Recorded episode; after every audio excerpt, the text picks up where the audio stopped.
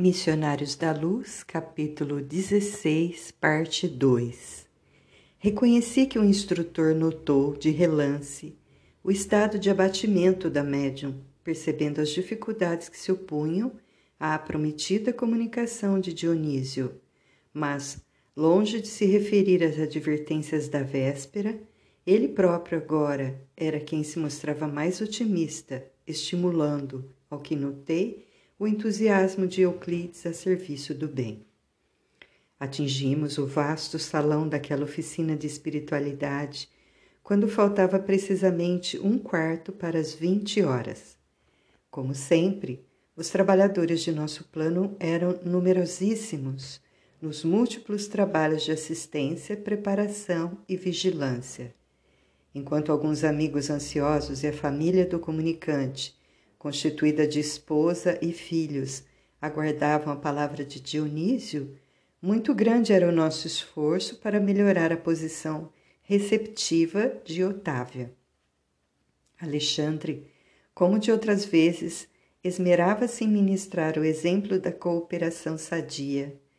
Determinou que alguns colaboradores dos nossos auxiliassem o sistema endocrínico de maneira geral e proporcionassem ao fígado melhores recursos para a normalização imediata de suas funções, estabelecendo-se determinado equilíbrio para o estômago e intestinos, em virtude das necessidades do momento, para que o aparelho mediúnico funcionasse com a possível harmonia. Às vinte horas, reunida a pequena assembléia dos irmãos encarnados, foi iniciado o serviço com a prece comovedora do companheiro que dirigia a casa. Valendo-se do concurso magnético que lhe for oferecido, a médium sentia-se francamente mais forte.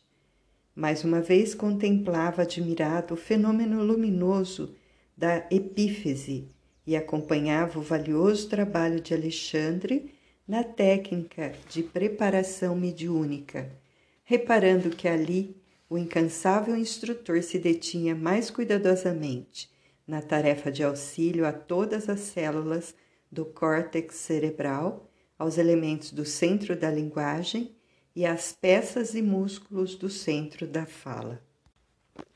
Terminada a oração e levado a efeito o equilíbrio vibratório do ambiente com a cooperação de numerosos servidores de nosso plano, Otávia foi cuidadosamente afastada do veículo físico em sentido parcial, aproximando-se de Unísio, que também parcialmente começou a utilizar-se das possibilidades dela. Otávia mantinha-se a reduzida distância, mas com poderes para retomar o corpo a qualquer momento, num impulso próprio, guardando relativa consciência do que estava ocorrendo enquanto que Dionísio conseguia falar de si mesmo, mobilizando, no entanto, potências que lhe não pertenciam e que deveria usar cuidadosamente, sob o controle direto da proprietária legítima e com a vigilância afetuosa de amigos e benfeitores que lhe fiscalizavam a expressão com o olhar, de modo a mantê-lo em boa posição de equilíbrio emotivo. Reconheci que o processo de incorporação comum era mais ou menos idêntico ao da enxertia da árvore frutífera.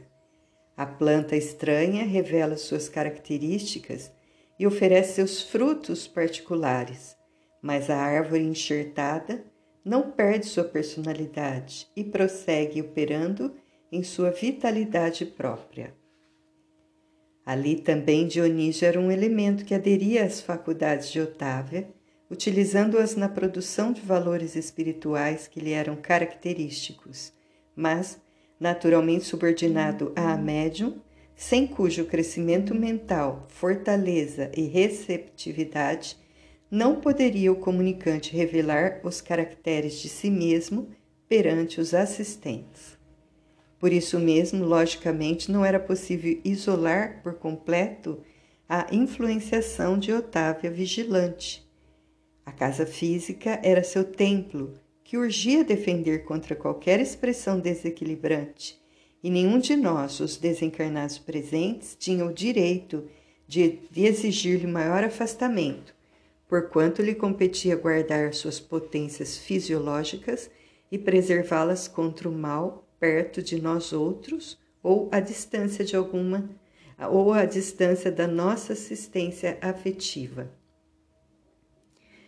A nossa atmosfera, a nossa atmosfera de harmonia, porém, não conseguia sossegar a perturbadora expectativa dos companheiros encarnados. Entre nós prevaleciam o controle, a disciplina, o autodomínio. Entre eles sopravam o desequilíbrio e a inquietação. Exigiam um Dionísio homem pela boca de Otávia, mas nosso plano lhes impunha um Dionísio espírito pelas expressões da médium.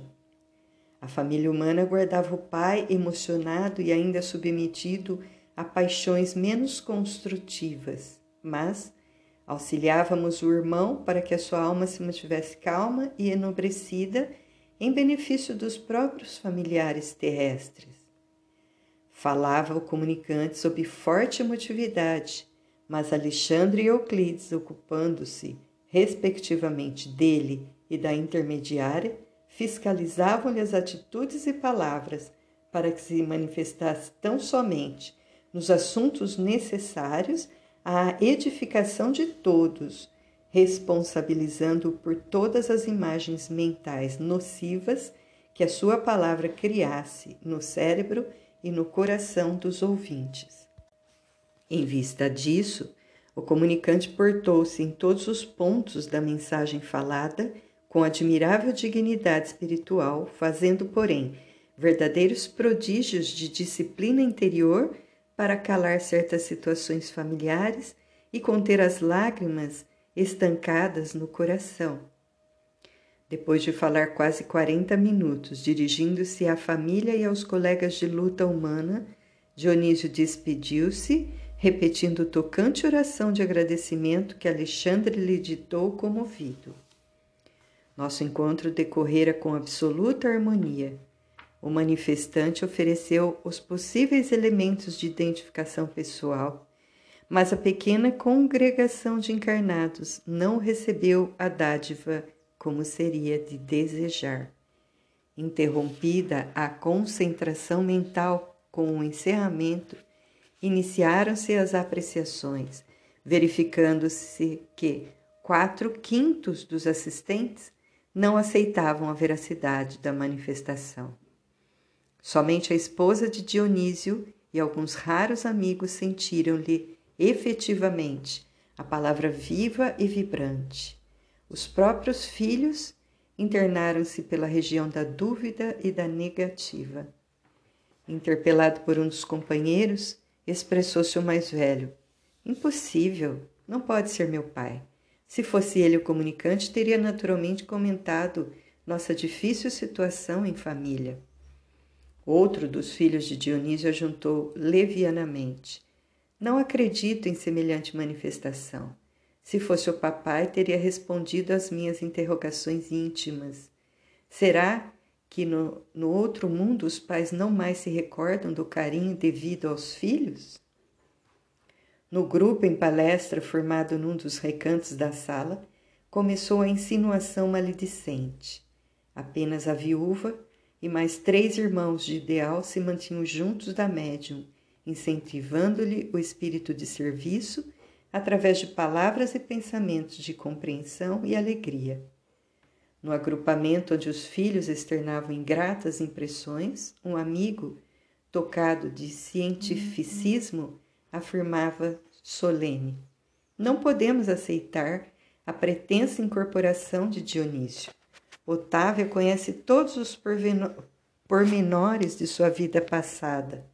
Permanece quase que diariamente em contato com a família, e o espírito comunicante não revelou particularidade alguma pela qual pudesse ser identificado. E depois de lançar a cinza do cigarro em pequenino vaso próximo, acrescentava mordaz. O problema da mediunidade é questão muito grave na doutrina. O animismo é uma erva daninha em toda parte. Nosso intercâmbio com o plano invisível está repleto de lamentáveis enganos. Um dos rapazes presentes arregalou os olhos e perguntou de súbito: Considera, porém, o senhor que Dona Otávia seria capaz de enganar-nos?